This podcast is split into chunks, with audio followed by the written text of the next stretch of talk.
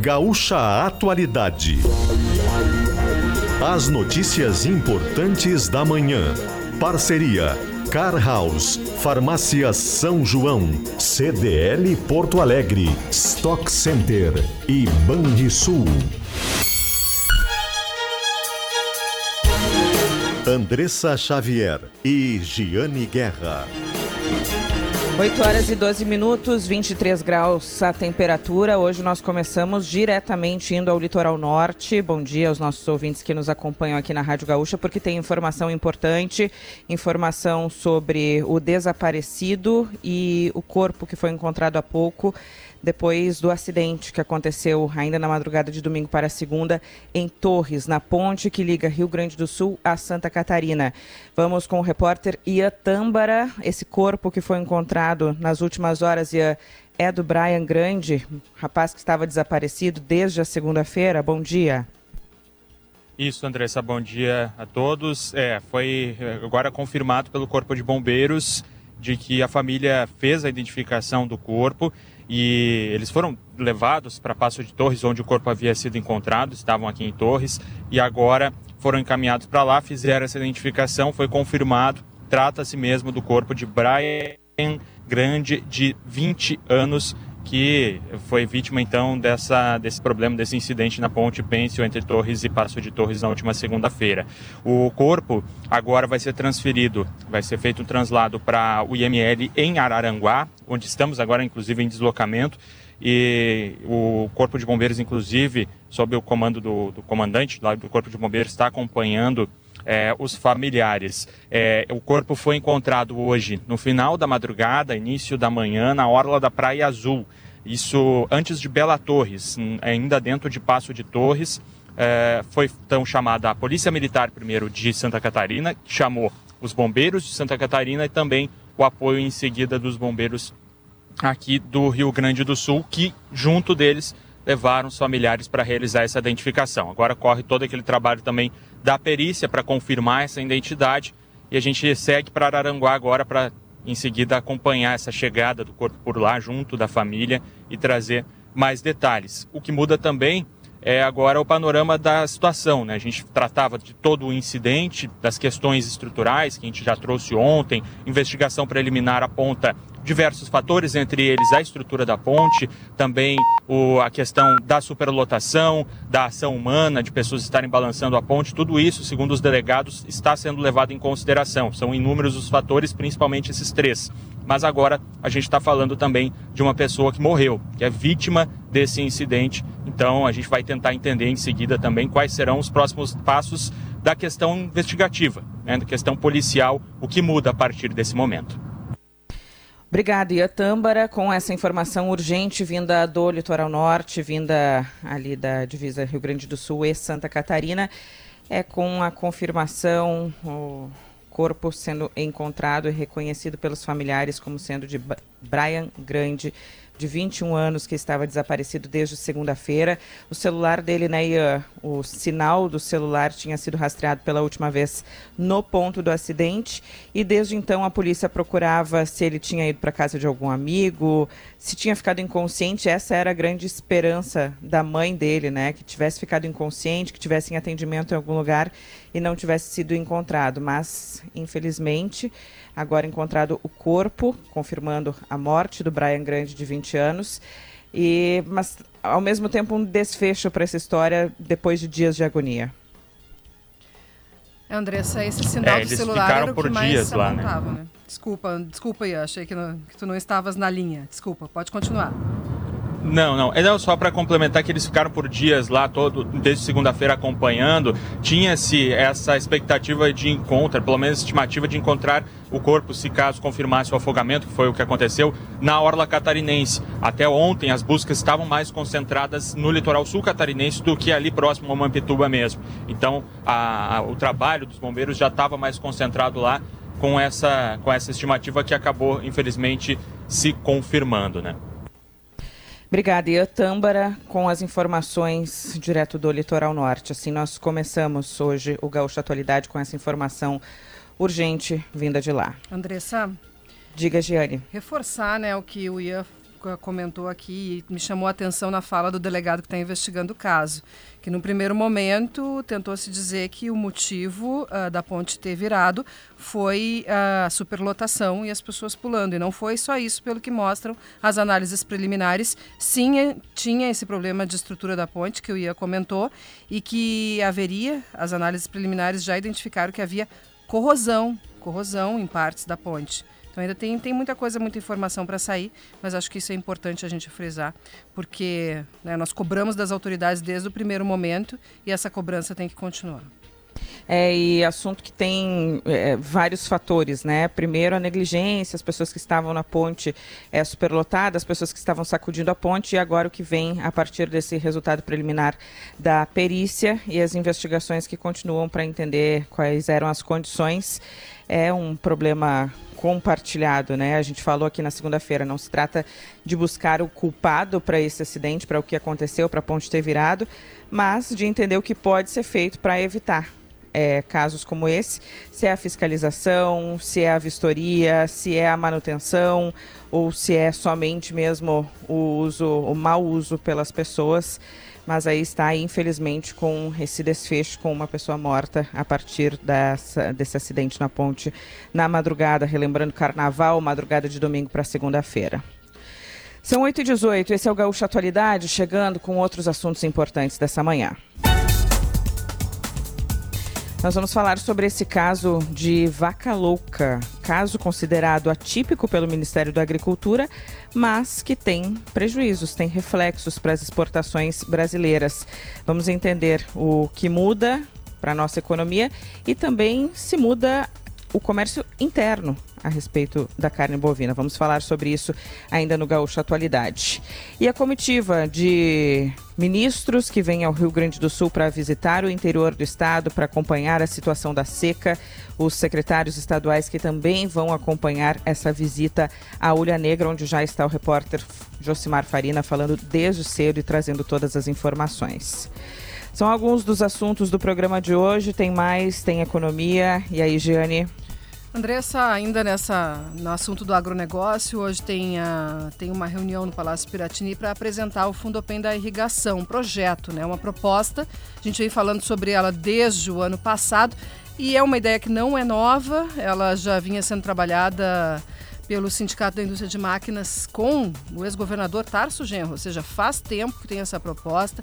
É para dar um estímulo de ICMS para que os produtores instalem sistemas de irrigação nas suas propriedades e com um estímulo por meio da compra de equipamentos de indústrias aqui do Rio Grande do Sul. É uma proposta e se chama Fundopem da Irrigação porque ela é inspirada no Fundopem que concede esse benefício do imposto para as, as indústrias em geral.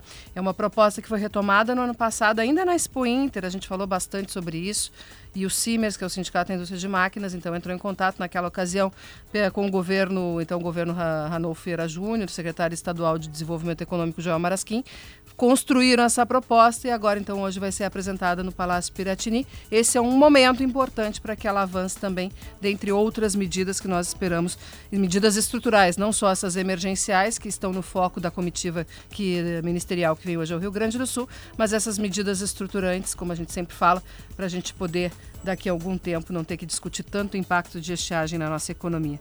E temos, uh, temos aumento do preço da gasolina no horizonte, vamos falar mais sobre isso hoje.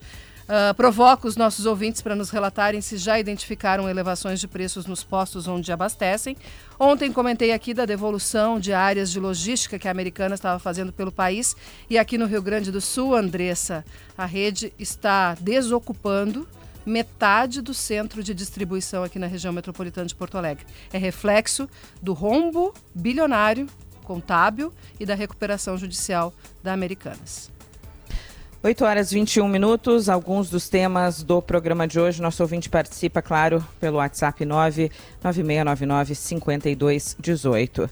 A temperatura em Porto Alegre na casa dos 23 graus. Nós estamos chegando com Car House. Agende a revisão do seu Toyota em até seis vezes sem juros na Car House. Farmácia São João, cada vez mais perto de você.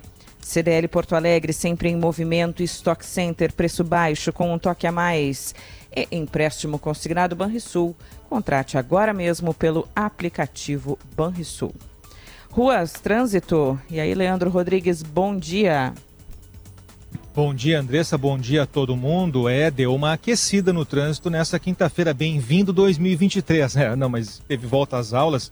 O motorista já está sentindo um movimento mais acentuado, mais quente nas principais ruas, avenidas de Porto Alegre, especialmente a partir das 7 da manhã. Antes até estava mais tranquilo. Bom, tem travamento na entrada pela Castelo Branco, entre as pontes do Guaíba. Ali tem uma retenção que alivia mais perto da estação São Pedro. A 116 depois do trecho complicado do Vale dos Sinos, vai bem até a região de Porto Alegre, até a área já da capital, com uma redução de velocidade ali entre Esteio e Canoas, naquela, naquele entorno de acesso para a refinaria Alberto Pasqualini especialmente. Bom, 448 é uma opção bem mais livre, quem não quiser pensar se tem retenção, se vai travar muito, pega 448 e vai sair bem já na volta da Arena do Grêmio.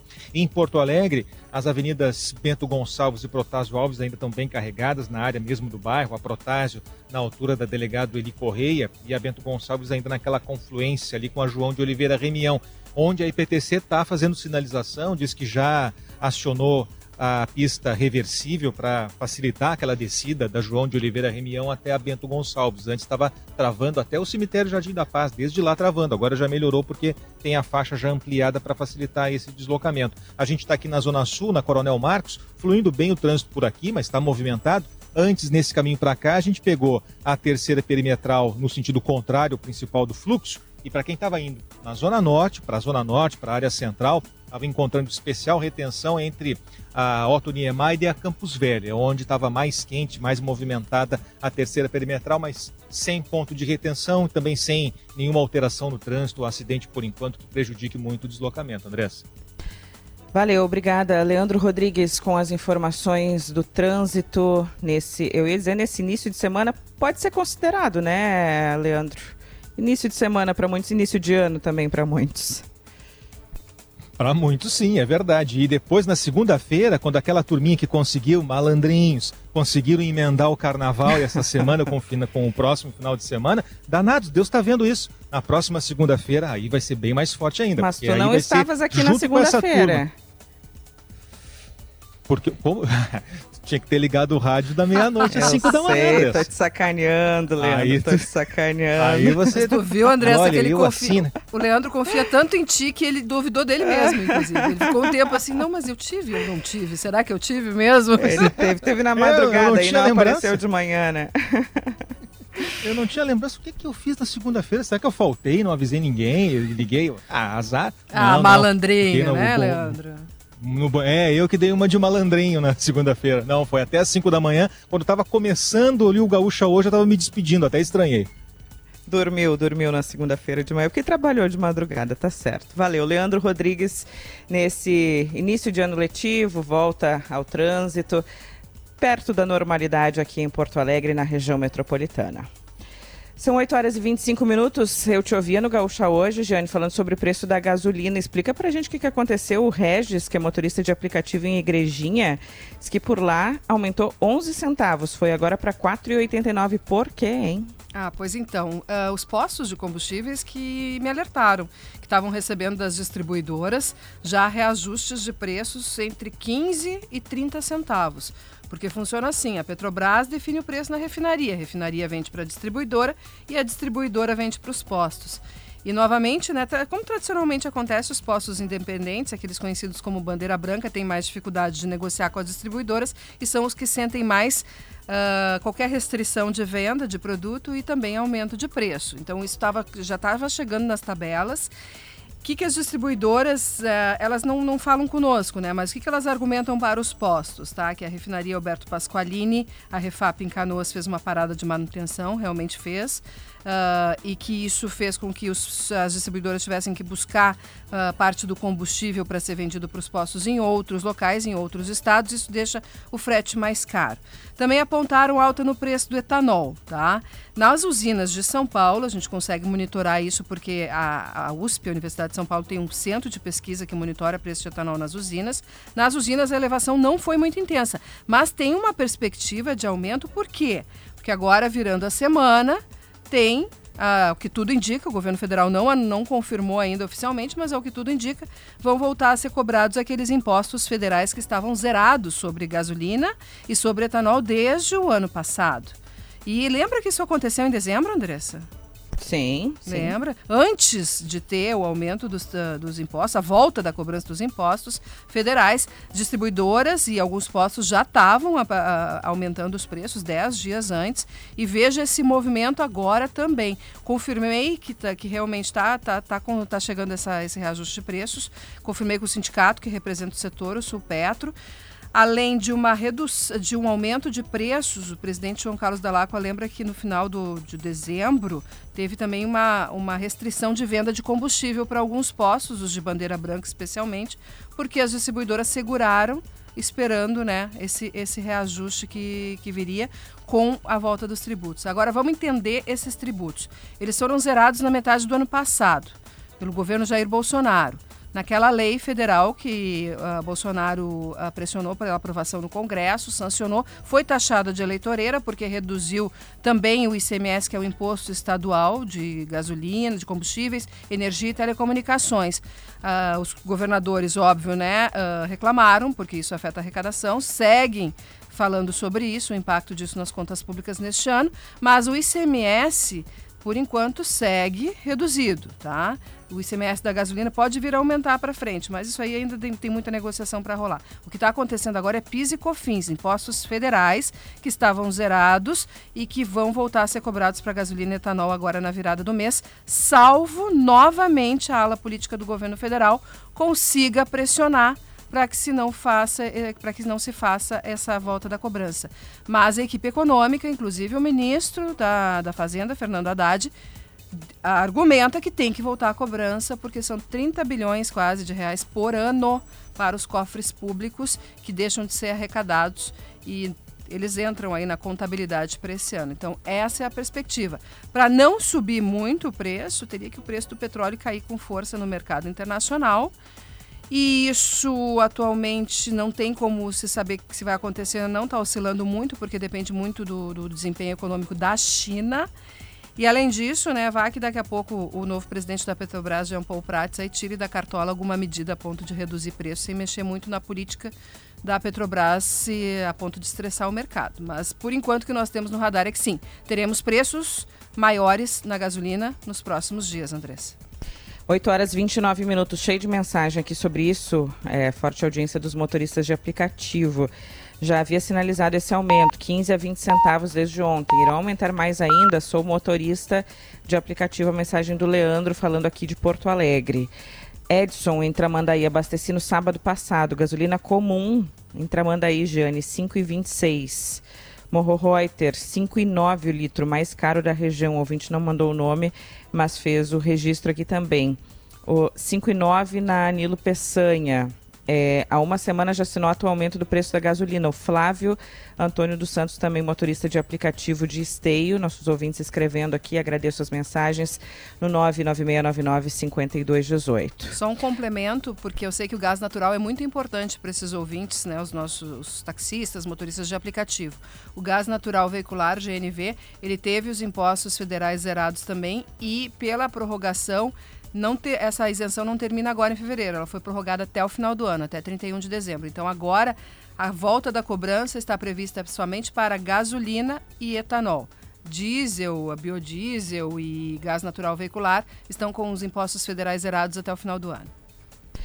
Tem mensagem aqui da nossa ouvinte Mara perguntando se o caso do Brian, e aí é o caso que a gente abriu o programa trazendo informação, do corpo que foi encontrado é, e que foi reconhecido pelos familiares como sendo do Brian Grande, que caiu da ponte Pencil lá em Torres de domingo para segunda-feira. Ela pergunta: é aquela mãe que estava aguardando na ponte desde o primeiro dia? É, Mara. É, é história muito triste. Não consigo nem falar direito aqui, Jane, mas história muito triste que é, desde segunda-feira nos chama atenção, né?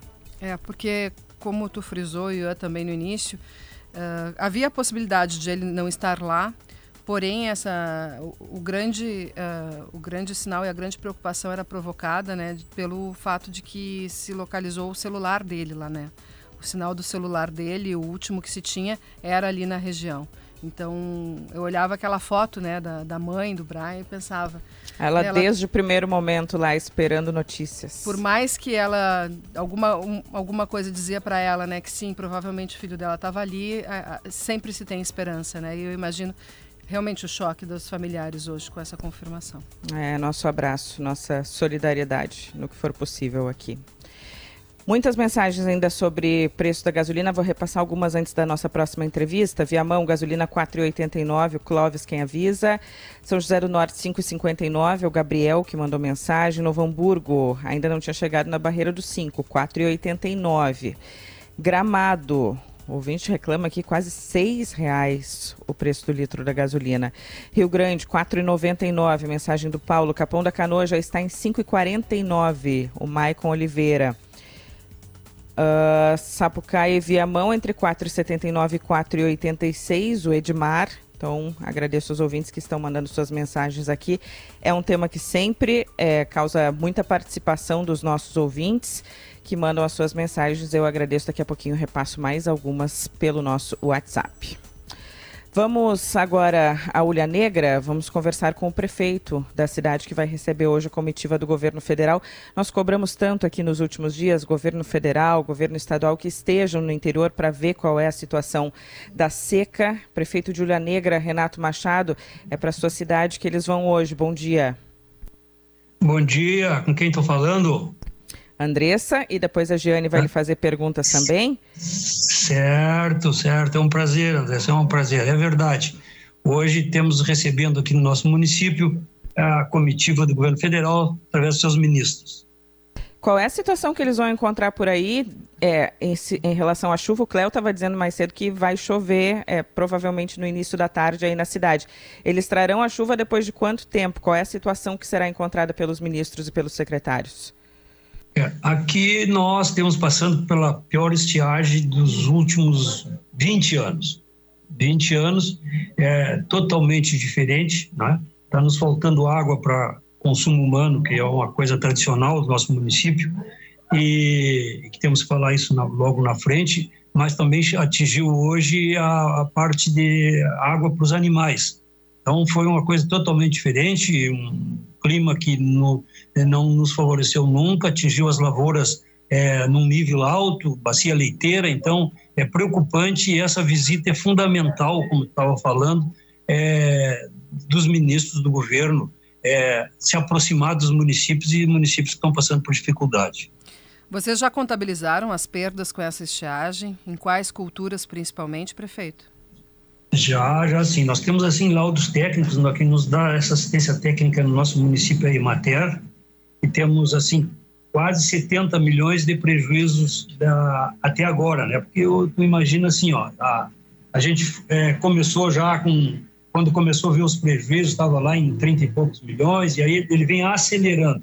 Esse foi o último laudo que se fez. Hoje temos com a, com a perda de soja em torno de 40%, 45, é, milho para silagem em torno de 50%, 55%, aqui na, no, no, no, no, um laudo tem de 55%, outro de 53%.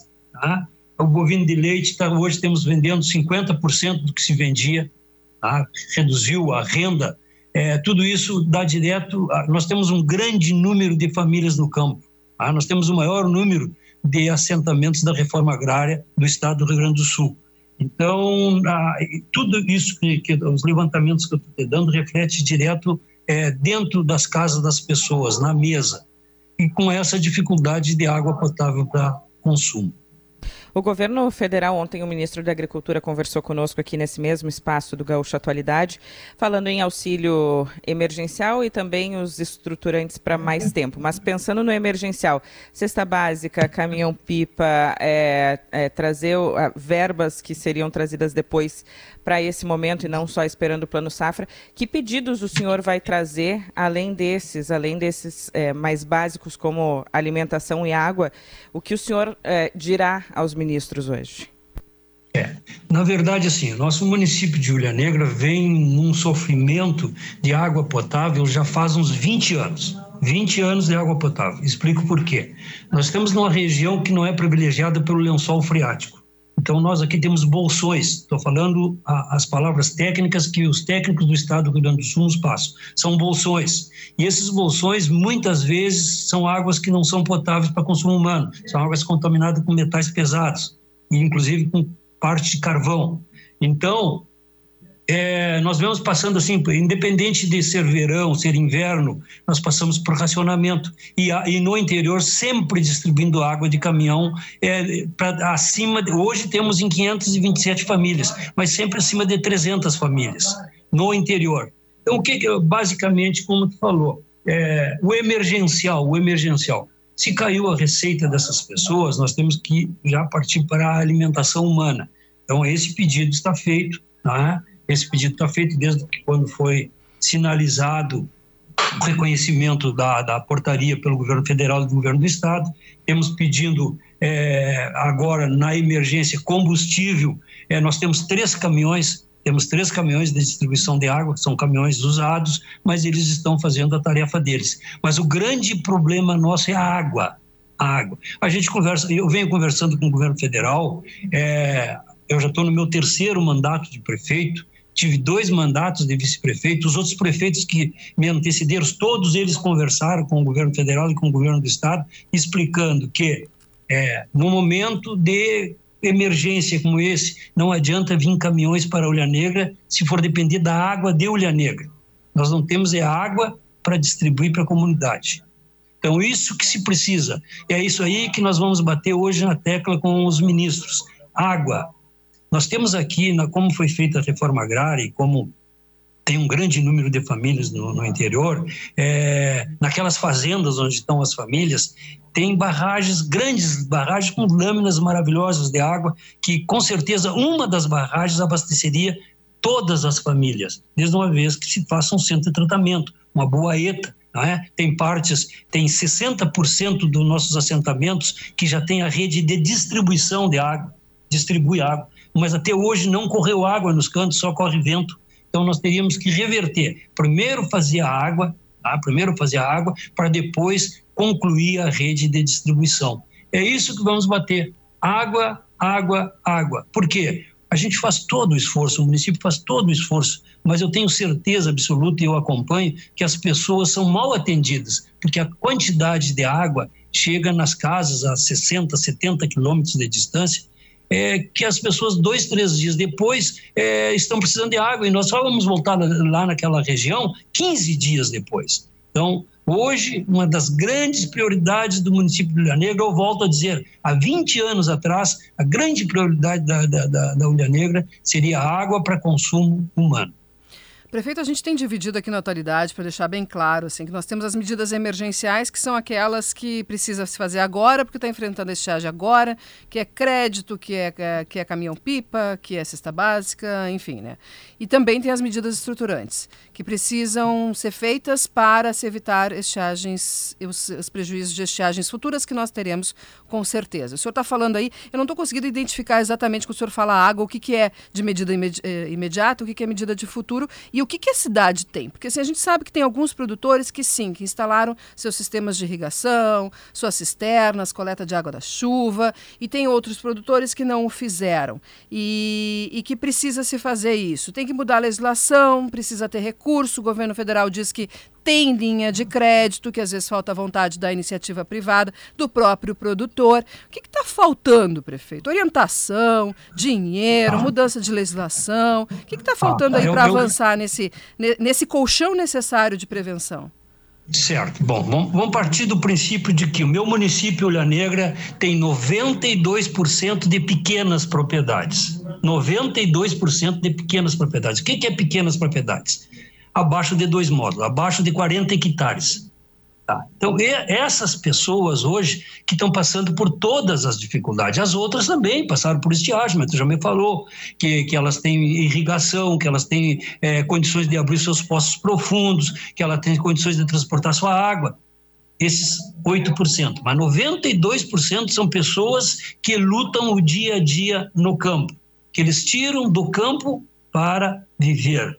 Então, essas pessoas que estão desassistidas. Tem programa do governo, mas eles ainda estão dependendo de programas do governo, do município, do estado e da União. É isso aí que eu peço para o governo, se das emergências que eu, prefeito, estou presenciando, que das emergências é fundamental é a água para consumo humano. Eles conseguem se organizar dentro da área que tem, eles conseguem a, a, até é, superar essa parte de estiagem nos animais, é, transportando para barragens mais fortes, mas a água humana hoje é o ponto principal. Até porque vem o inverno agora, o inverno do Rio Grande do Sul chove, vai chover, vai encher os reservatórios, embora os reservatórios não estejam preparados para receber, porque estão é, com um barro, estão com grama, porque vai baixando a água e vem vindo é, todas as é, normal na nossa região mas a água humana segue o mesmo racionamento, segue a mesma distribuição de caminhão, segue a, as pessoas seguem passando pelo mesmo é, é, dificuldade e mais, agora com um diferencial. É, um grande percentual, se não na sua totalidade, das pequenas famílias vivem do leite. E o leite, as normativas do leite é, são exigentes, precisam de água potável para higiene. Então, tudo isso vem, por isso que eu volto a pincelar na água potável é, nas casas das pequenas famílias que estão no campo, que a gente tem uma política de que o homem tem que permanecer no campo. Então a gente faz a nossa parte com a educação, faz a nossa parte com a saúde dentro dos nossos limites, mas essa foge do nosso controle, precisamos e muito do governo do estado e do governo federal. Eu queria entender um pouquinho melhor, aí peço que o senhor nos descreva, o senhor disse que não é um, a falta d'água não é um problema desse período de estiagem. Não é um problema novo, é um problema que acontece durante todo o ano, inclusive em época que chove aqui no Rio Grande do Sul. Por que não foi resolvido ainda? O que precisa para se resolver? Talvez a presença de pessoas que têm poder, né? como os, os nossos governantes no alto escalão, é, em, em um grande número de, de ministros, como vem aqui, que atendem umas quantas pastas, e que olhem a realidade e escutem a comunidade, né? E que daqui para frente, se Deus quiser, e vai acontecer, é, vai ser diferente, porque nós, vereadores, é, nós temos até um consórcio regional aqui, que tem sete municípios, mais ou menos do nosso tamanho, é, com seis mil e poucos habitantes, e que a gente bate muito, e, e eles são companheiros para bater na água de consumo humano, até porque isso aqui é uma situação nossa, da Ulha, a Ulha, a Ulha que tá, não está numa região favorável tá?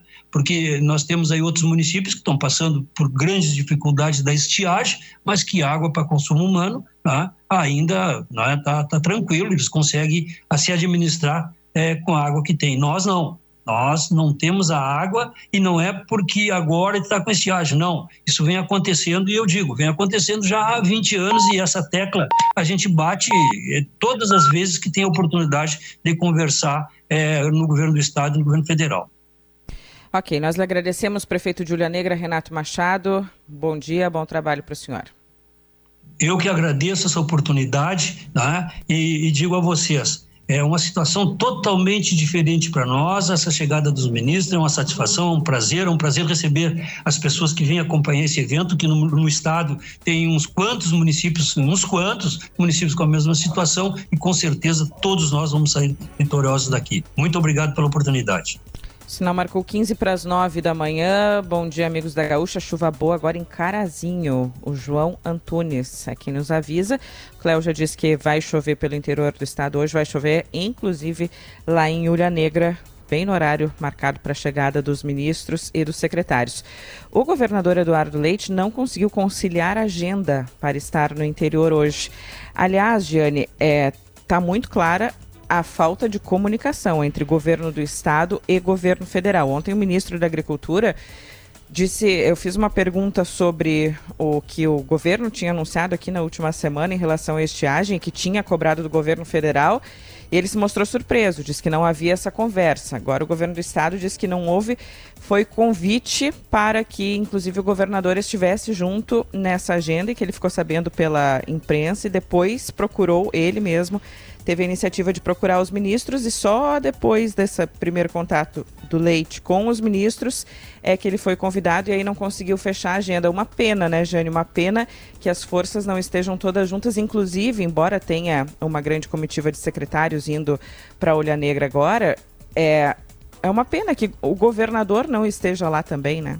Ah, Andressa, a gente comentou sobre isso ontem, durante, depois da entrevista do ministro da Cultura, Carlos Fávaro, porque já tinha percebido também que, uh, não todos, né, não quero generalizar, mas assim, alguns, uh, uh, alguns líderes do agronegócio também estavam resistentes, dizendo que nem sabiam da comitiva, sendo que a visita já, já, já se fala há bastante tempo, né, que iria, que estava para acontecer, confirmada, se noticia isso, aí, ah, acho que não vai anunciar nada, a gente cobra que anuncie.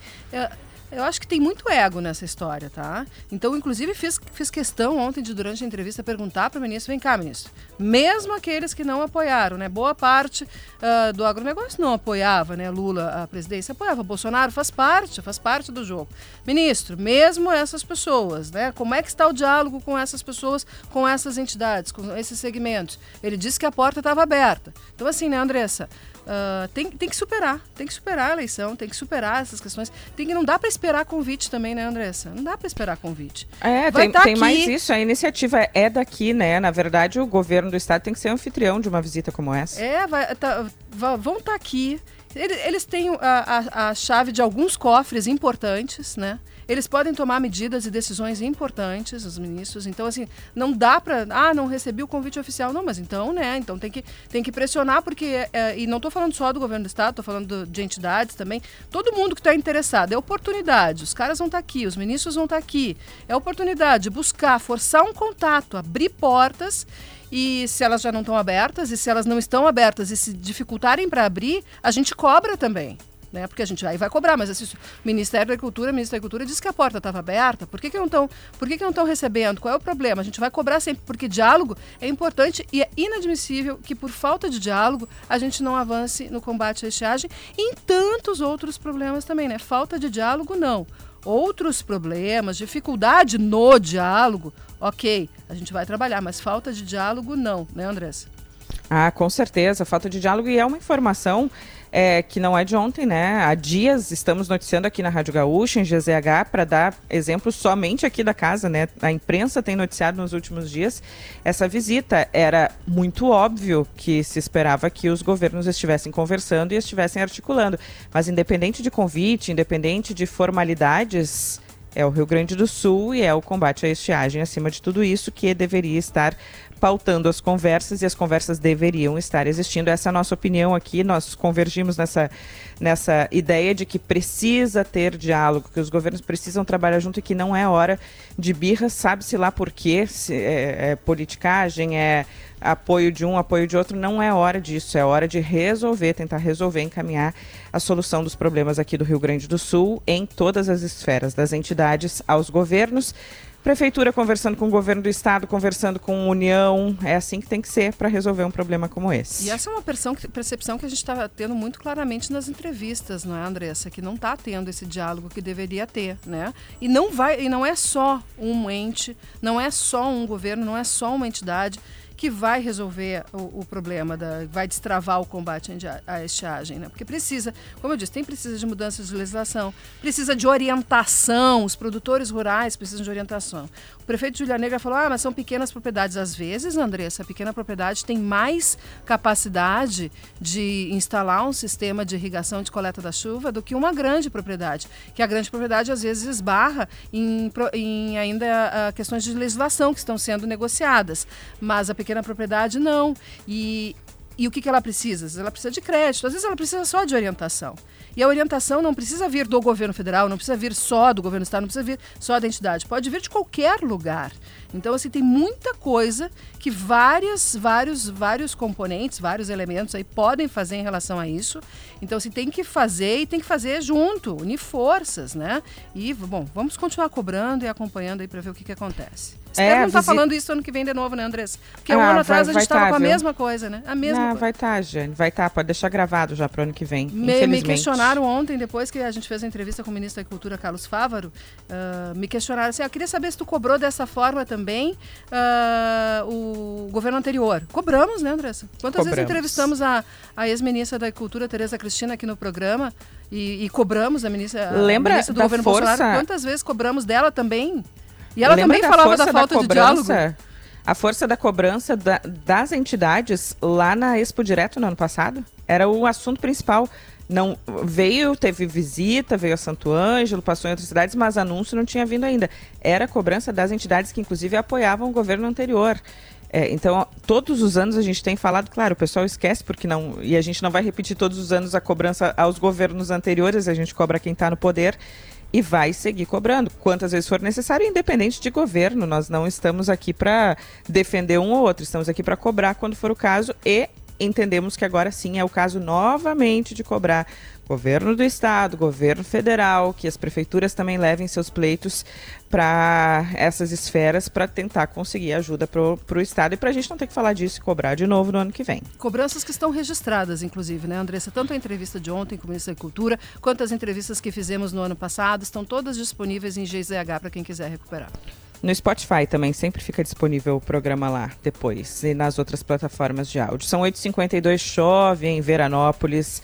O André que nos avisa. Nós voltamos em seguida.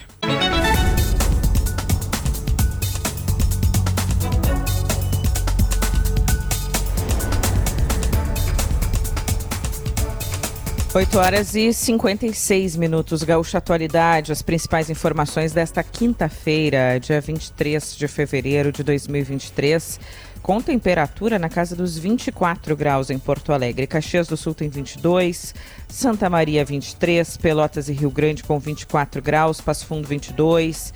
Capão da Canoa, para quem ainda está no litoral norte, veraneando, claro, os moradores também do litoral norte, 24 graus por lá. Temperatura para Sim Rede de Postos. Precisou abastecer ou fazer aquela pausa no seu dia? Passe na Sim. Tem muita mensagem sobre o tempo, porque tem um mapa marcando chuva aqui pelo interior do estado, com alerta de, de tempestade, inclusive, em algumas regiões. Para Porto Alegre, está prevista chuva também, especialmente para a tarde, mas daqui a pouquinho o Cleo Kuhn nos traz a previsão do tempo completa aqui no Gaúcho Atualidade. Agende a revisão do seu Toyota em até seis vezes sem juros na Car House. Farmácia São João, cada vez mais perto de você. CDL Porto Alegre sempre em movimento, Stock Center, preço baixo com um toque a mais. E empréstimo consignado Banrisul, contrate agora mesmo pelo aplicativo Banrisul. O Iatâmbara abriu o programa com as informações sobre ainda o acidente que aconteceu de domingo para segunda na Ponte Pêncil entre Torres e Passo de Torres. E, infelizmente, a confirmação do que o corpo foi encontrado, o corpo que foi encontrado nas últimas horas no litoral é do Brian Grande, o rapaz de 20 anos que havia se mudado havia somente três meses para Torres, era da Serra Gaúcha. Infelizmente, a confirmação de que ele morreu no acidente, né? E uh, traz mais informações para gente. Isso, Andressa. Agora atualizando a questão do procedimento também, de tudo que está sendo feito pelas autoridades. Ah, o primeiro foi a Polícia Militar que atendeu, Polícia Catarinense que atendeu a socorrência, chamou os bombeiros de Santa Catarina. Os bombeiros do Rio Grande do Sul foram até lá também, na localidade da Praia Azul, em Passo de Torres, e aí junto já da família para fazer essa identificação, aquilo tudo que a gente tinha comentado na abertura. Uh, passada essa uma hora, a IML já esteve no local também, perícia, é, o corpo foi liberado e agora estamos bem em frente, aqui a 19ª Delegacia Regional de Polícia de Araranguá, é, onde o corpo deve ser deslocado para o IML, aqui na, no município de Araranguá. A gente ainda não tem informação de, da família, qual é o planejamento, se, esse corpo, se o corpo do jovem deve ser velado aqui em Torres, uh, no litoral, ou se vai para Caxias. Mas o fato é que, primeiramente, vem aqui para o IML de Araranguá. A família eh, deixou o local, retornou agora para Torres junto do Corpo de Bombeiros, amparada, é claro, né, um momento ainda de estado de choque, eh, recebendo o apoio do Corpo de Bombeiros. Mas o procedimento inicial agora é de translado então do corpo aqui para Araranguá, onde acabamos de chegar para trazer mais detalhes desse procedimento. É muito triste, é muito triste. Nosso abraço à família, como a gente já disse anteriormente, tem é, falado desde segunda-feira aqui no programa. São 8h59. Giane, depois do Notícia na Hora Certa, traz mais informações, traz sua manchete agora sobre Americanas ainda. É, a rede de varejo, que está em recuperação judicial, devolveu, ou seja, desocupou metade dos centros de distribuição aqui no Rio Grande do Sul. Nós voltamos em seguida com mais Gaúcha Atualidade. Vem aí notícia na hora certa, intervalo. Daqui a pouquinho tem mais informação na sua manhã aqui na Rádio Gaúcha com Car House, Farmácia São João, CDL Porto Alegre, Stock Center e Banrisul. 9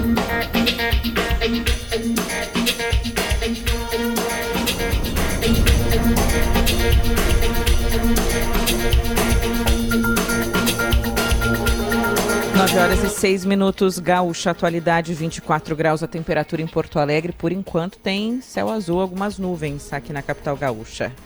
Agende a revisão do seu Toyota em até seis vezes sem juros na Car House. Farmácia São João, cada vez mais perto de você. CDL Porto Alegre sempre em movimento. Stock Center, preço baixo, com um toque a mais. E empréstimo consignado Banrisul, contrate agora mesmo pelo aplicativo do Banrisul. E aí, Leandro Rodrigues, atualiza o trânsito para gente. Para dizer que tem serviço em andamento na BR-116, no sentido interior Porto Alegre, na altura de Novo Hamburgo. Ali já tem serviços rolando, já tem operários na pista. Mais adiante, já perto de São Leopoldo, é a lentidão do horário, ainda antes de se passar a Ponte dos Sinos. Depois, o movimento já flui bem na 116 até Porto Alegre, mas a 448 melhor ainda para quem quiser pegar um fluxo mais livre e desenvolver melhor a velocidade para chegar na área central da capital. E tem travamento ainda na altura da ponte do vão móvel. Ali o motorista vai sentir uma redução de velocidade. Avenidas de Porto Alegre que ainda estão retendo um pouco os condutores, tá? Protásio Alves e a Venceslau Escobar no sentido ao centro, aí falando da Zona Sul, transição para a área central. Protásio Alves da Zona Norte, leste para o centro, fica mais apertada quando está chegando já na área central.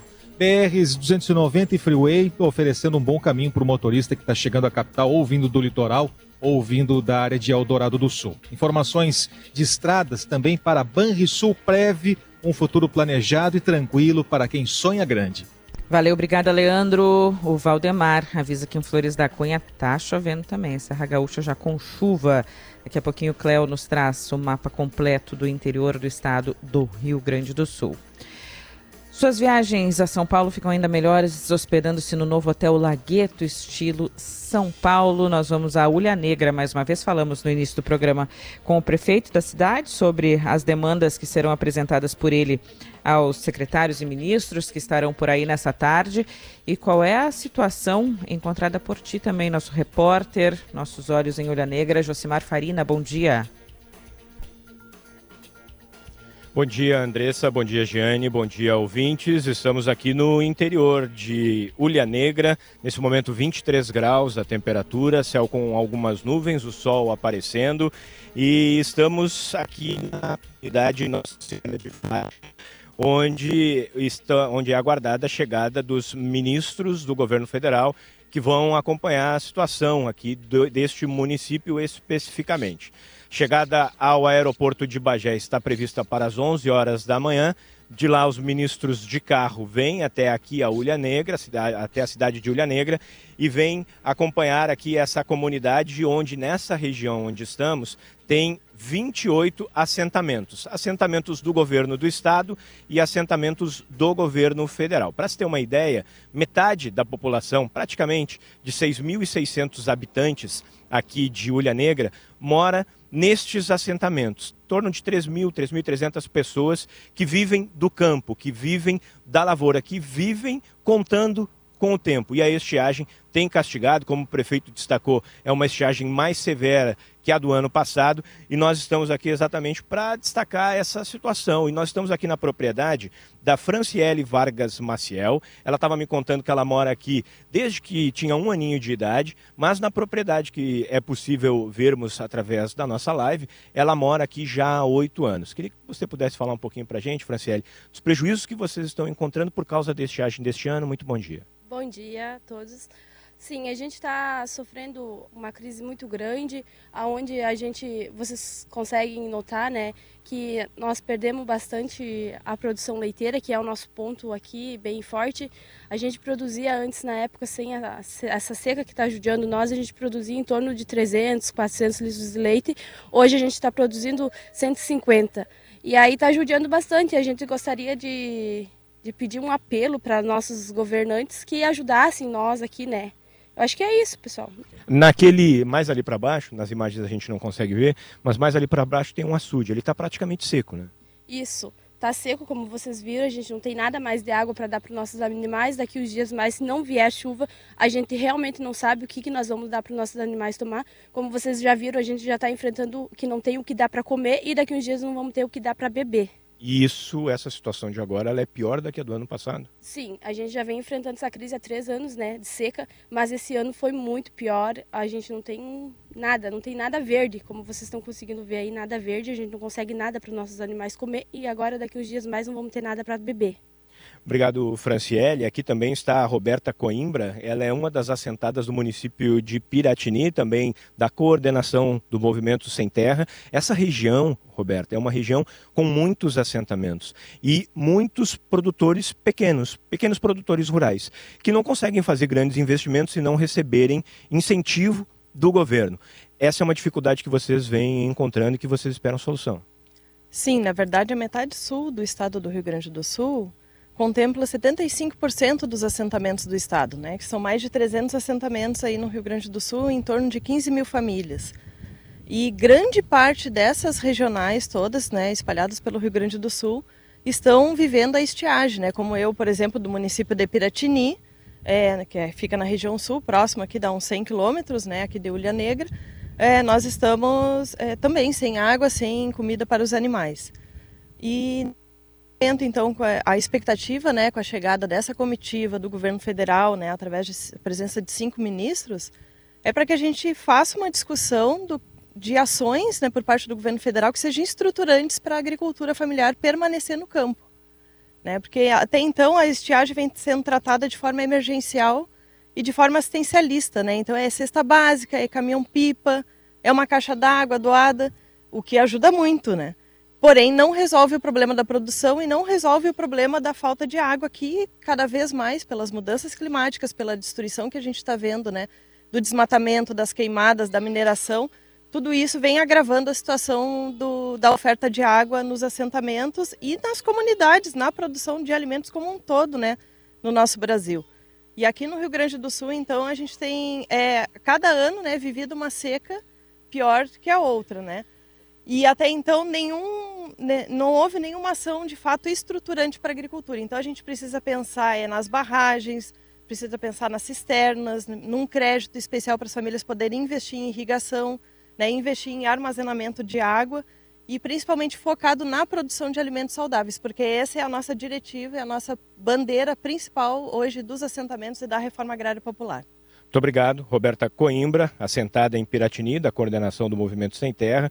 Aqui nessa região de Ulha Negra, então, os ministros vêm para cá, vistoriam uma das de uma propriedade, vistoriariam essa propriedade onde estamos, mas houve uma mudança na agenda, vão vistoriar uma propriedade e depois vão anunciar medidas. E dessas medidas, já sabemos algumas delas, montante de 430 milhões de reais, desse montante, 300 milhões destinados para duas linhas de crédito para pequenos agricultores, outros 100 milhões de reais usados no apoio às prefeituras, na contratação de caminhão-pipa para distribuição de água e aquisição de cesta básica e combustível, e também o restante dos recursos para repassar para famílias de baixa renda, com um pagamento de até R$ 2.400 para famílias cada no programa Fomento Rural. Não sei se vocês nas imagens conseguem perceber, Nossa, mas aqui tem muito um horror campo, as imagens. Né? muitas coxilhas. O olho o olho perde, a gente perde, não consegue enxergar tão longe assim por causa das coxilhas que a gente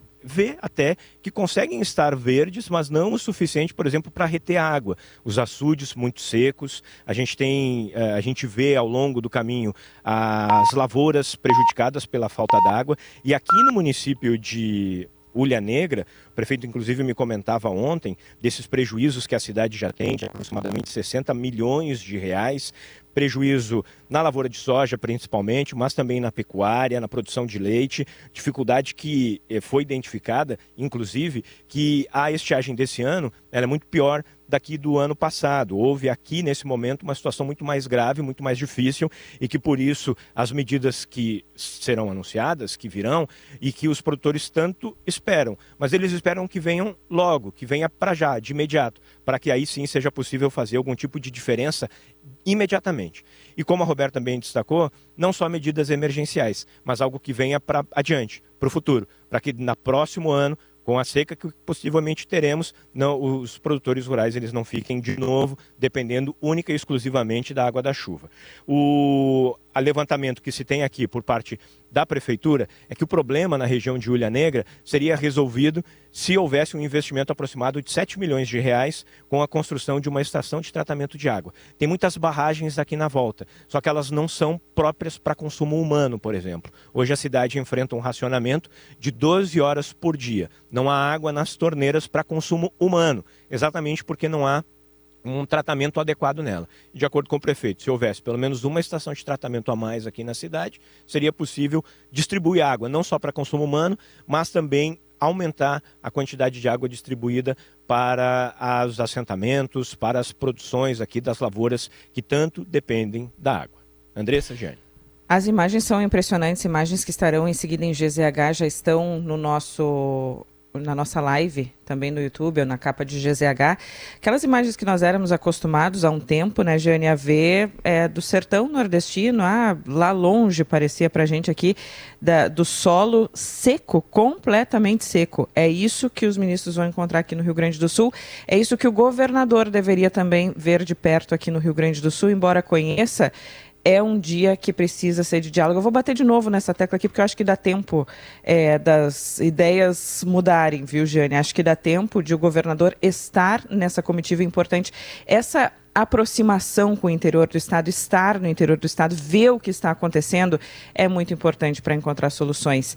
Acho que é, seis secretários, ok, representam bem, mas o peso de o governador estar junto com os ministros, vendo a situação, é diferente. É, sim, e é para a porta aberta que o ministro da Agricultura garantiu que está ontem, né? Garantiu, e se não tiver aberta a gente vai cobrar, mas ele garantiu que a porta está aberta para todo mundo que quiser pensar o agronegócio de uma forma racional, que essa porta seja usada e seja mantida aberta. Esse tipo de contato é importante. Andressa estava olhando aqui as fotos que tu citou, que o Josimar comentou, a terra parece carvão. É, é verdade. A terra parece carvão. É, não tem como crescer alguma coisa ali. E como é que tu recupera isso né, para as próximas safras?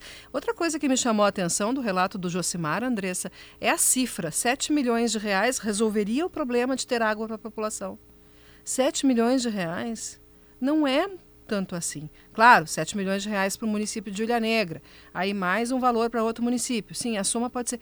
Mas é que eu não consigo enxergar esse dinheiro como um custo. Para mim, isso é um investimento, Andressa. É um investimento para o futuro e para um futuro imediato. Além de uma necessidade, é um investimento. Então, ver como investimento deixa essa cifra ainda mais representativa em valor e menor em custo. 9 horas e 18 minutos, a FAMURS também estará em Olha Negra. Todo mundo vai. É, todas as entidades representativas estão, de alguma forma, pensando a maneira de serem, de estarem lá. É, é claro, tem a questão do ego, que a gente falou há pouco, tem a questão política, que foi falada há pouco, mas é, a gente faz um apelo aqui pensem no Rio Grande do Sul, no que a gente precisa para resolver. Ah, uma, uma visita é sempre política. Sim, a decisão vem da política também. Os recursos virão pela parte política também. É o Rio Grande do Sul que precisa ser visto agora. Recebi aqui a pauta da Federação dos Trabalhadores da Agricultura, FETAG. Ontem nós ouvimos aqui né, o presidente Carlos Joel e é a pauta que foi entregue para o governo federal, para essa comitiva, e eles estão aguardando as respostas hoje nessa visita. A FETAG está acompanhando, enfim. Mas assim, eu estava lendo aqui a pauta uh, e a, um dos itens é a suplementação dos recursos da Defesa Civil Gaúcha. Então, assim, é uma entidade de trabalhadores, representa o, pequeno, o agronegócio de menor porte e pedindo para o governo federal a suplementação de recursos para um órgão do governo estadual.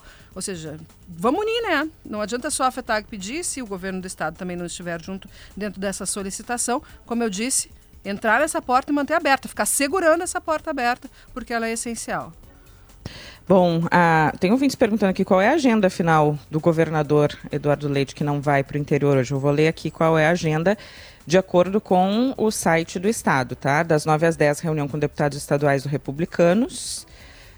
Está acontecendo agora. Das 10 às 11, reunião com o Sindicato das Indústrias de Máquinas e Implementos Agrícolas, daqui a pouquinho. Das 11 ao meio-dia, reunião com a Secretaria de Justiça, Cidadania e Direitos Humanos. Meio-dia, meio-dia e 20, Posse da secretária extraordinária de Inclusão Digital e Apoio às Políticas de Equidade, Lisiane Lemos. E das 14 às 16, despachos internos. 16 e 30 às 18, entrega de convites de comitivas do, de todo o Estado.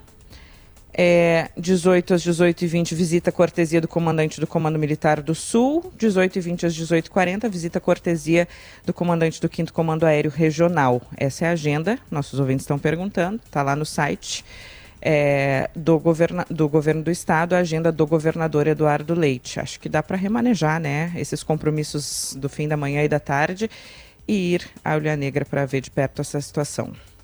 921, Cléo Kuhn e a chuva, hein? Tem vários avisos aqui da chuva, especialmente, Cléo, na Serra Gaúcha agora. Tem ouvinte avisando o Paulo que vai chover também em Passo Fundo. Traz rapidamente uhum. aí a previsão do tempo para gente.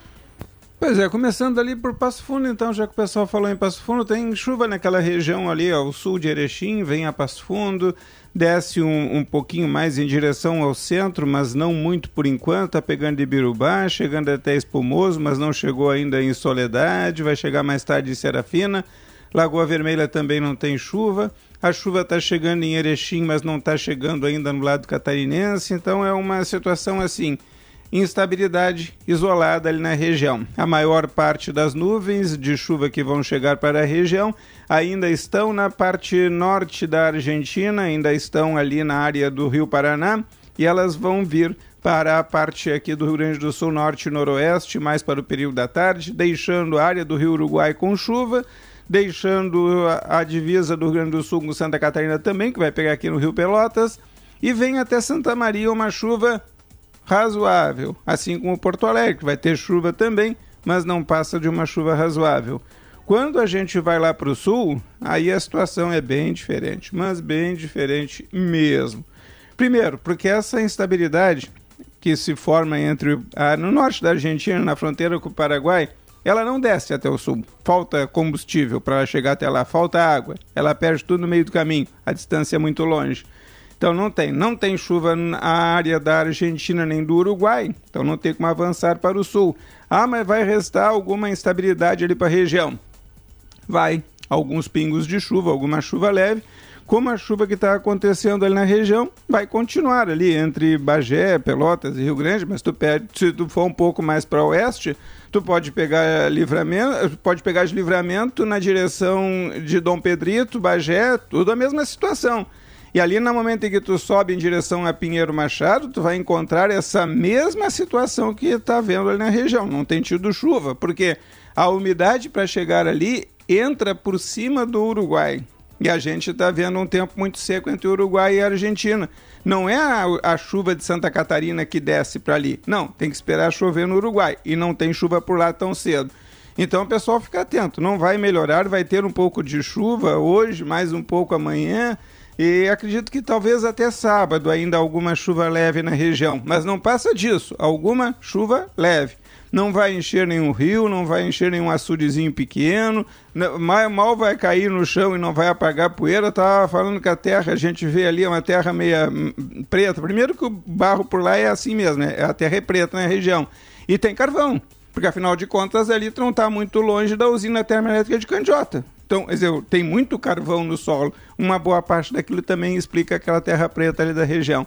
Mas então, não tem quase chuva e não tem uma expectativa boa, pelo menos para 15 dias, em termos de chuva ali para a parte sul do estado, Andressa. Outra coisa, mesmo quando a gente tem a umidade que vem do oceano, bate na Lagoa Mirim, ela não consegue subir muito a serra, então ela não consegue passar de Pinheiro Machado para o lado oeste pro lado ali de Ulha Negra. E não é só Ulha Negra, tem mais dois ou três municípios ali, um é o de Candiota. Então a gente não tem como ver uma situação boa de água por ali, que vai até mais ou menos Piratini, ao sul de Canguçu. Dali de Canguçu mais para o norte a situação invariavelmente é um pouquinho melhor, embora não seja uma maravilha. Então é uma distribuição muito ruim das chuvas na região e não tem outro jeito, tem que estudar um jeito de ajudar aquele pessoal, porque a situação é complicada. E repito, pelo menos nos próximos 15 dias, a gente não, eu não consigo ver nos prognósticos uma chuva para dizer assim, olha, vai mitigar a situação. Não, vai continuar muito ruim, pelo menos nos próximos 15 dias. Repito sempre, até voltar a ter uma boa chuva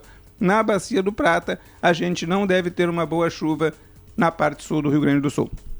Valeu, obrigada, Cléo. Com 9 horas e 25 minutos, o Cléo falando com Lagueto. Suas viagens a São Paulo ficam ainda melhores hospedando-se no novo Hotel Lagueto, estilo São Paulo. Nós voltamos em seguida, lembrando que os destaques de abertura do programa são com Sind Bancários, FETRAF, RS e sindicatos do interior.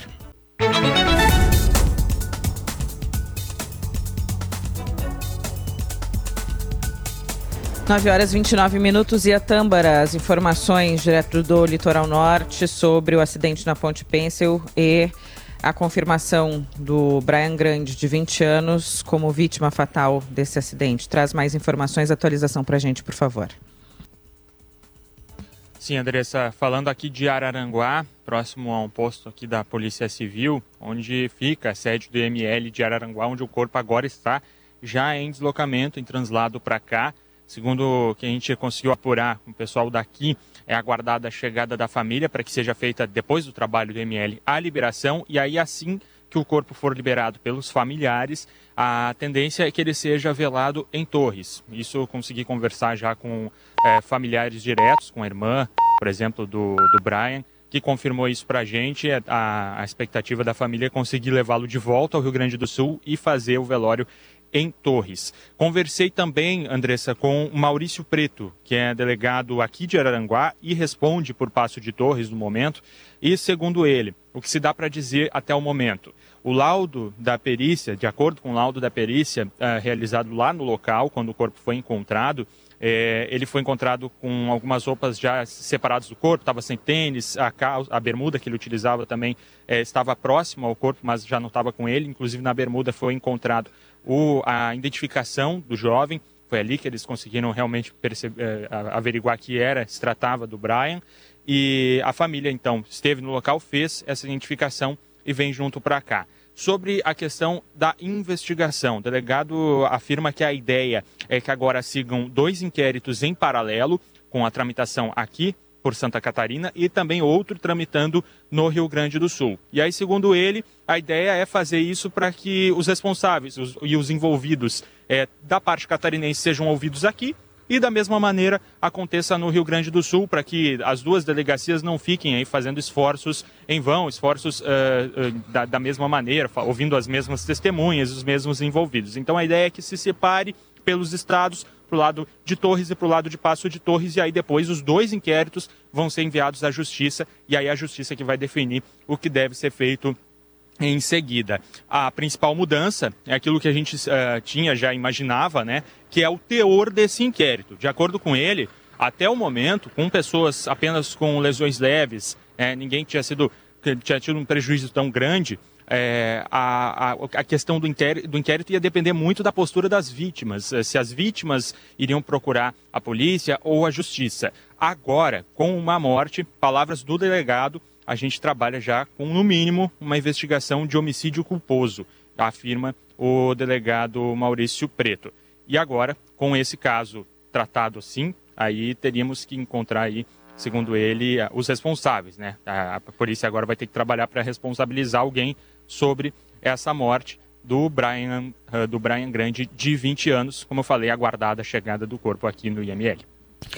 Obrigada. Ia Tâmbara, com as informações. Tem um pedido de doação de sangue para paciente Adriana Rodrigues, que está no Hospital de Clínicas de Porto Alegre. Está fazendo uma cirurgia, foi adiantada para hoje é, e precisa de doação de sangue. Aliás, doação de sangue, de maneira geral, necessária aqui no Rio Grande do Sul, no Hemocentro, nos hemocentros dos hospitais também, porque a gente sabe que nessa época a, a baixa, há uma baixa procura por doação mas continua a necessidade das pessoas por essa doação de sangue. Então, quem puder, quem for doador de sangue, que procure o hemocentro mais próximo.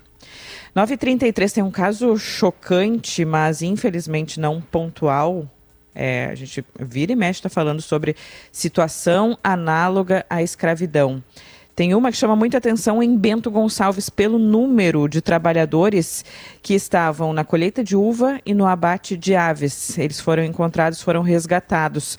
Nós vamos até a Gaúcha Serra com a Paula Bruneto. Quais são as últimas informações por aí, Paula? Bom dia.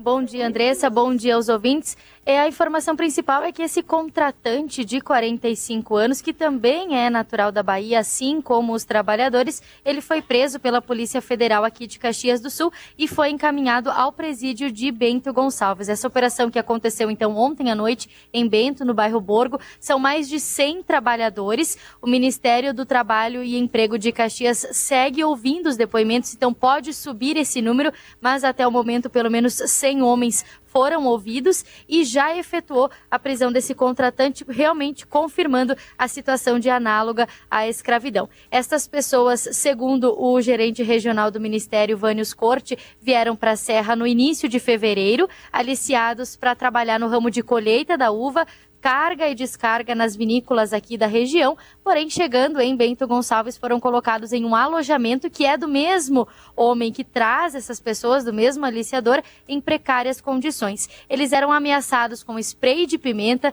sofriam violência física e acumulavam dívidas. Eles tinham que comprar comida apenas em um mercado que tinha ali nas proximidades, eh, somando né, o, o valor da dívida sendo descontado do salário. Além disso, o horário de trabalho deles era diariamente das 5 da manhã às 8 da noite, com folga apenas aos sábados, e eles recebiam alimentos impróprios para consumo. Um grupo de três pessoas conseguiu fugir ali daquele local e se chegou até a Polícia Rodoviária Federal de Caxias do Sul pedindo ajuda. As equipes, ainda durante a noite, foram até, acionaram a Polícia Federal e o Ministério do Trabalho e foram até esse alojamento, realmente encontrando todas essas pessoas. O alojamento já foi interditado, essas pessoas agora estão sendo remanejadas pela Prefeitura de Bento Gonçalves para um local onde vai ser disponibilizado até que os direitos trabalhistas e o contratante pague as despesas para essas pessoas voltar para as suas cidades de origem.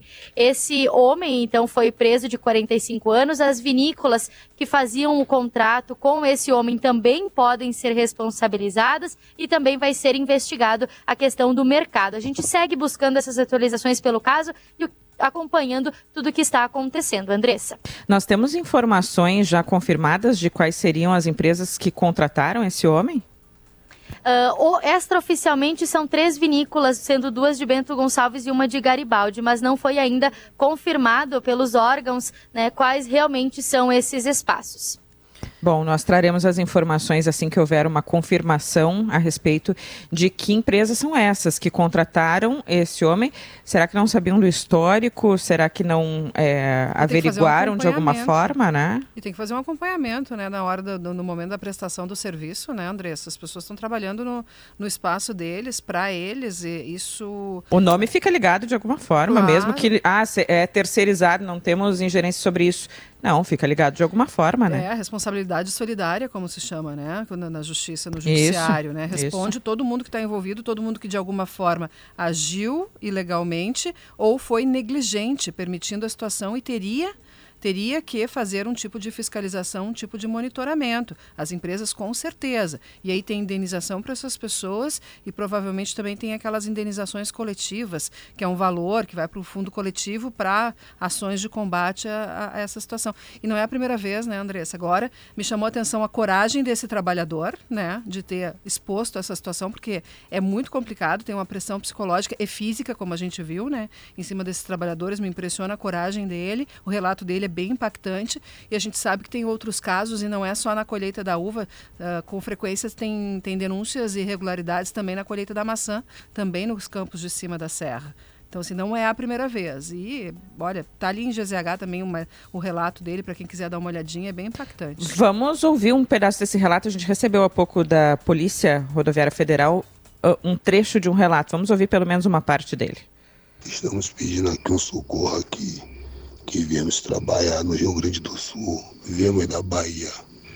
E estou com mais dois colegas aqui. A gente chegou aqui, já tem 20 dias a gente trabalhando nas piores condições. E aí, infelizmente, eu fiz um vídeo dentro do ônibus hoje, todo mundo indo para o trabalho, e postei o vídeo na no grupo da empresa.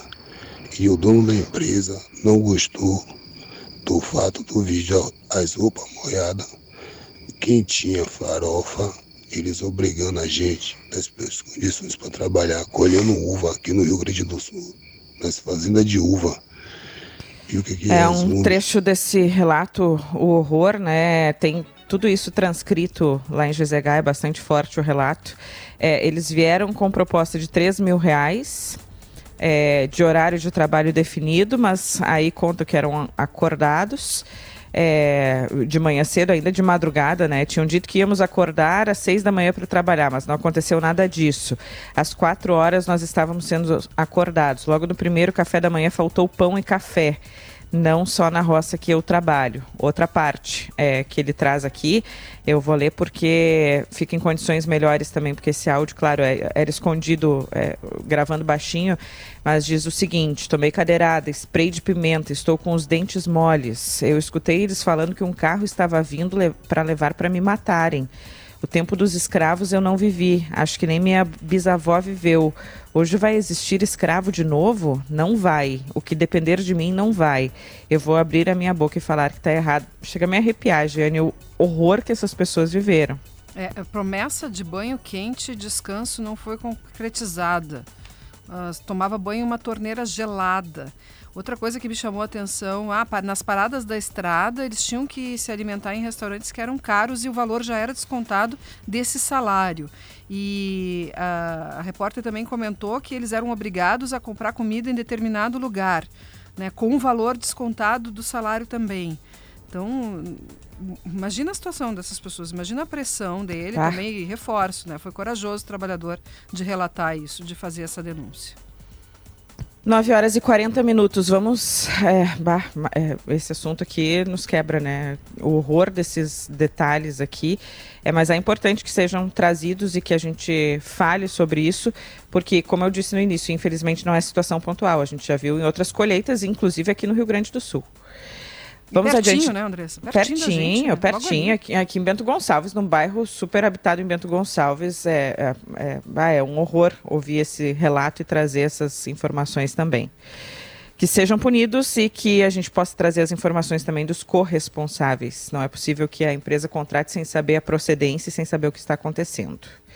941, coordenador do Núcleo de Estudos em Sistemas em Produção de Bovinos de Corte e Cadeia Produtiva da URGS, Júlio Barcelos, nós queremos falar com, so, com o senhor sobre o caso confirmado no Brasil de vaca louca. Eu começo lhe perguntando qual o tamanho da preocupação, é um caso pontual, é um caso isolado, é a preocupação primeiro é falando em saúde, falando no, no, nos bovinos, mas falando também em humanos. Bom dia. É, bom dia, ouvintes da Rádio Gaúcha, do programa Gaúcha Qualidade, André Giano, muito obrigado pela oportunidade de comentar sobre um assunto muito importante e iniciamos, é, logicamente, pelo consumidor final, que é quem paga toda a conta da, da, da, da cadeia produtiva da carne bovina. Esse foi um caso, para que os ouvintes possam compreender melhor, o Brasil tem 200 milhões de cabeças de bovinos. E no estado do Pará, lá no confim do mundo, um animal, um animal já de idade avançada, apresentou sintomas dessa doença, é uma doença é, degenerativa do sistema nervoso central, é, e que tem uma conexão com uma doença que também ocorre em humanos, de forma muito semelhante, é, de Creutzfeldt e Jakob. Então, é uma preocupação mundial, sempre com uma cadeia de contaminação dessa enfermidade, mas que no Brasil eh, essa doença não está presente e ocorreu de uma forma que se chama sem contaminação. Ela ocorreu de forma espontânea, não havendo uma origem primária que na Europa, nos anos 90, praticamente dizimou o rebanho e que lá ocorreu pelo consumo dos bovinos de rações que continham produtos de origem animal, ou seja, um animal se alimentando dos seus próprios tecidos, obviamente na forma de rações. Então, isso determinou uma mudança mundial na alimentação animal e o Brasil é signatário desses acordos onde não é permitida a alimentação em bovinos e ovinos com rações que contenham uh, componentes de origem animal, como a farinha de ossos, farinha de sangue, farinha de carne. Uh, como isso é seguido estrito de uma forma muito rigorosa no Brasil, os casos que aconteceram em 25 anos foram de apenas cinco eh, animais acometidos, diagnosticados como positivo, e apenas to e todos eles sem uma origem primária é, surgindo de forma espontânea. Então, Professor, é, é um caso. Esse sim. caso agora e essa decisão de suspender as exportações para a China, ela deve ter uma duração curta ou há risco de ser uh, um problema maior, de maior duração? Bem, o acordo estabelecido pelo Brasil foi em 2015 entre o governo brasileiro e o governo chinês e estabeleceu que ocorrendo a identificação de algum caso da, da doença da vaca louca, as exportações brasileiras para aquele país é, deve, deverão, como de fato ocorreram, ser imediatamente interrompidas. Nós já tivemos um caso de setembro a dezembro de 2021 e o Brasil ficou 100 dias fora do mercado chinês até que todas as informações sejam fornecidas para a Organização Mundial de Saúde Animal. Essa doença é uma doença, vamos imaginar, como sarampo em humanos. Se chegar uma pessoa com sarampo no, no, posto de saúde, o médico obrigatoriamente tem que notificar. Então, o veterinário identificou essa doença campo e foi obrigado, identificou não, identificou sintomas. É, e com isso ele foi obrigado a notificar as autoridades e isso desencadeou. Então, as exportações estão suspensas a partir de ontem. E agora o governo brasileiro faz todos os esclarecimentos e os encaminhamentos à Organização Mundial de Saúde Animal, que vai determinar, um, que vai estabelecer um protocolo a seguir. E isso acredita-se que entre, imagino como já temos, tivemos um antecedente, entre 45 e 60 dias retomam-se as exportações. Professor, para o consumidor, né? O senhor comentou um pouquinho, assim, não só na questão preço, também preço, mas assim, para o consumidor, não tem risco uh, a saúde do consumidor nós termos esse caso e vir a ter outros casos aqui? Não, o sistema de produção brasileiro, os animais, não, eles eh, têm toda, uh, tem uma barreira que evita a, a, a, possível ocorrência dessa doença. Tanto é verdade que um animal em 200 milhões é algo é, totalmente inexpressivo, mas obviamente trabalhando com saúde nós não podemos nunca trabalhar com estatísticas de uma maior magnitude. Então a incidência é mínima. Como o gado, a carne que o consumidor brasileiro compra na gôndola do supermercado, ela é de animais criados a pasto, porque todo o sistema de produção ele é assegurado pelos pecuaristas que não fornecem um outro tipo de ração que contém produtos de origem animal, essa cadeia praticamente ela, ela não existe. Então são eventos espontâneos e que imediatamente essa carne, caso o animal tivesse sido abatido, na inspeção que ocorre dentro do frigorífico, já teria sido rechaçado e, de forma alguma, chegaria para o consumidor. Então, o consumidor brasileiro pode estar tranquilo, do ponto de vista de sua saúde, da saúde do seu produto, não há qualquer é, o risco é mínimo, risco zero em saúde não existe. Com relação aos preços, é, não acredito que ocorra algum tipo de alteração de preço é, para o consumidor de forma a baratear o churrasco do gaúcho. E, e o, no último episódio que nós temos no ano 2021, houve uma diminuição do preço para o pecuarista gaúcho em 3%, para o pecuarista brasileiro em 10% e para o consumidor os preços se mantiveram é, inalterados. Ok, nós lhe agradecemos pela entrevista, pelas explicações, Júlio Barcelos, coordenador do Núcleo de Estudos em Sistemas de Produção de Bovinos de Corte e Cadeia Produtiva aqui na URGS. Bom dia, bom trabalho para o senhor. Bom dia aos seus ouvintes e um ótimo dia. 9h47, está cheio de mensagem um, sobre o horror lá de Bento Gonçalves, lá no bairro Borgo, é, dessas pessoas, 100 pessoas é, mais ou menos, que foram resgatadas em situação de trabalho, é, é, em situação análoga à escravidão. Situação de que um trabalho foi oferecido de uma forma, vendido de uma forma, é, eles foram trazidos da Bahia para cá para trabalhar em vinícolas, na colheita de uvas, e a situação real era totalmente diferente. Nós seguiremos tratando desse assunto ao longo de toda a programação da Rádio Gaúcha, trazendo todas as informações, esclarecendo, trazendo a, as entrevistas também para esclarecer esse caso terrível, com detalhes horríveis que estão escritos lá em GZH. É o que principal pessoas, assunto aqui do nosso WhatsApp. Que bom que as pessoas estão se sensibilizando, né, Andressa? Porque a comunidade também é importante nessa fiscalização também para denunciar, também para ver quando as pessoas não estão sendo tratadas direito, né? Porque tem alguns momentos em que os trabalhadores ficam expostos, fazem trabalhos na, na rua e as pessoas podem ver e às vezes tem até uma rede local que acaba dando suporte para esses criminosos que fazem isso com os trabalhadores. E no geral, né? Vou te dizer, Andressa, um relato meu recentemente, aí nas férias eu fui num lugar e eu vi que nesse lugar não estavam tratando bem os funcionários, os funcionários não estavam recebendo água direito trabalhando no sol, no calor, os funcionários não estavam recebendo água direito. E eu, e eu procurei depois a direção do local para informar isso. Eu espero que, enfim, tenham feito alguma coisa, mas a comunidade também é importante dentro dessa fiscalização. 9h49, nós voltamos em seguida com mais Gaúcha Atualidade, com recados para você aqui. Comece o ano de Hyundai na Car House. Só esse mês, Creta Action, a pronta entrega com bônus com seu usado na troca. É só na Car House. As farmácias São João trazem ofertas arrasadoras para você economizar ainda mais. Kit sabonete Dove com 6 unidades ou kit shampoo mais condicionador. Você escolhe, só R$ 23,99 cada. Aproveite, passe nas farmácias São João mais próxima.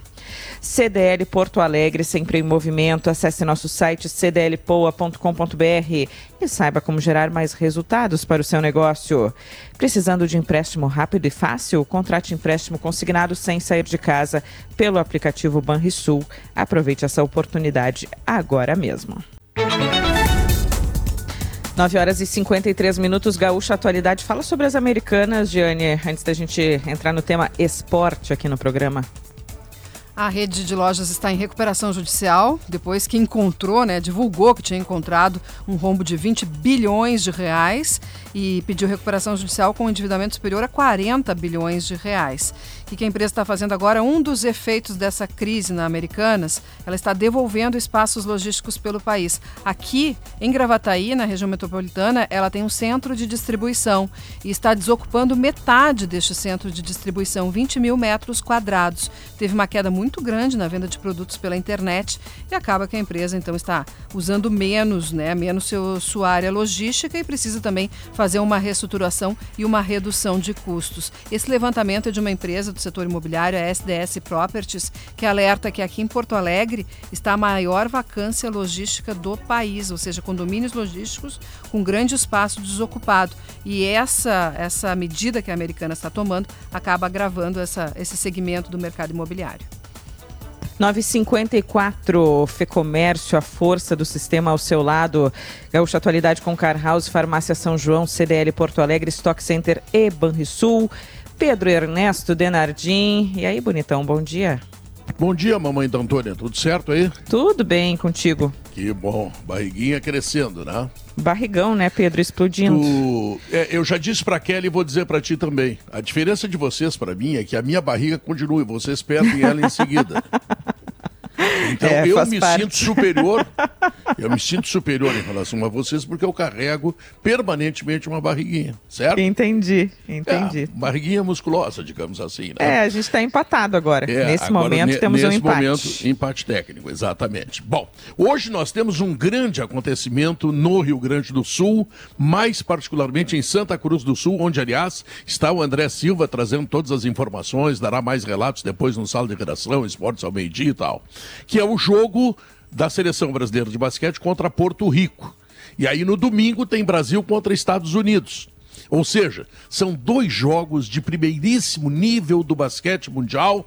Os ingressos já estão vendidos, Santa Cruz está em festa, há uma recepção extraordinária. Santa Cruz está tão em festa, viu, o, o Andressa, que recebeu na semana passada, com a minha participação inclusive, um atleta do Sub-16, João Pedro Denardim, filho da Fernanda, imagina, tá? Vai ser Que tá jogador um do gurizão, né? Corinthians. Eu, eu já sou aquela senhora que diz assim, eu vi esse guri pequenininho, mas tá um É. rapaz, né? É, tá, não, tá com 1,90m quase, né? Bom, É. pra jogar basquete tem que ser por aí, né? Tá. Então, vai ser um grande jogo, vai ser um grande acontecimento. Eu fico muito feliz de ver a comunidade de Santa Cruz outra vez. Olha, quantas vezes eu já fui lá em Santa Cruz para transmitir jogos de basquete, no tempo em que o Corinthians era comandado pelo inesquecível Ari Vidal, para mim a maior personalidade da história do basquete brasileiro. Então, fico muito feliz que o Corinthians está de novo na, M, na N, N, NBB, o novo basquete brasileiro, que é a nossa liga, está disputando o Campeonato Brasileiro. Então, que bom que Santa Cruz está mobilizada nesse sentido. Então, é o grande acontecimento e a Rádio Gaúcha vai acompanhar com todos os detalhes. Ontem, pela Copa do Brasil, o Ipiranga foi até Uh, Rio Branco no Acre. Empatou com o São Francisco e, por consequência, como é o time visitante na primeira fase, ele, Ipiranga, está classificado para a segunda fase e o São Francisco está eliminado. Hoje tem São Luís e Juventude. Lá em, em Juí, eh, o jogo às 19 horas, são dois times gaúchos que caíram no primeiro jogo, que é uma pena, né? Porque um vai eliminar o outro, um vai ficar fora, e a gente torce para que os clubes do Rio Grande do Sul fiquem na Copa do Brasil, porque não serão campeões, claro que não. Mas ganham uma grana, uma grana, Andressa, que é um negócio impressionante. Sobre o nosso Ipiranga de Erechim, tu imagina que hoje os caras têm viagem, saem de Rio Branco, no Acre, de avião, claro, tá? E vão até Brasília. Eu já fiz esse voo, Andressa, são três horas de voo. Aí de Brasília a Porto Alegre, duas horas e alguma coisa, tá? Bom, e aí eles descem à noite aqui, pegam o ônibus e vão para a cidade sede, Erechim. Aí são seis, sete horas de ônibus.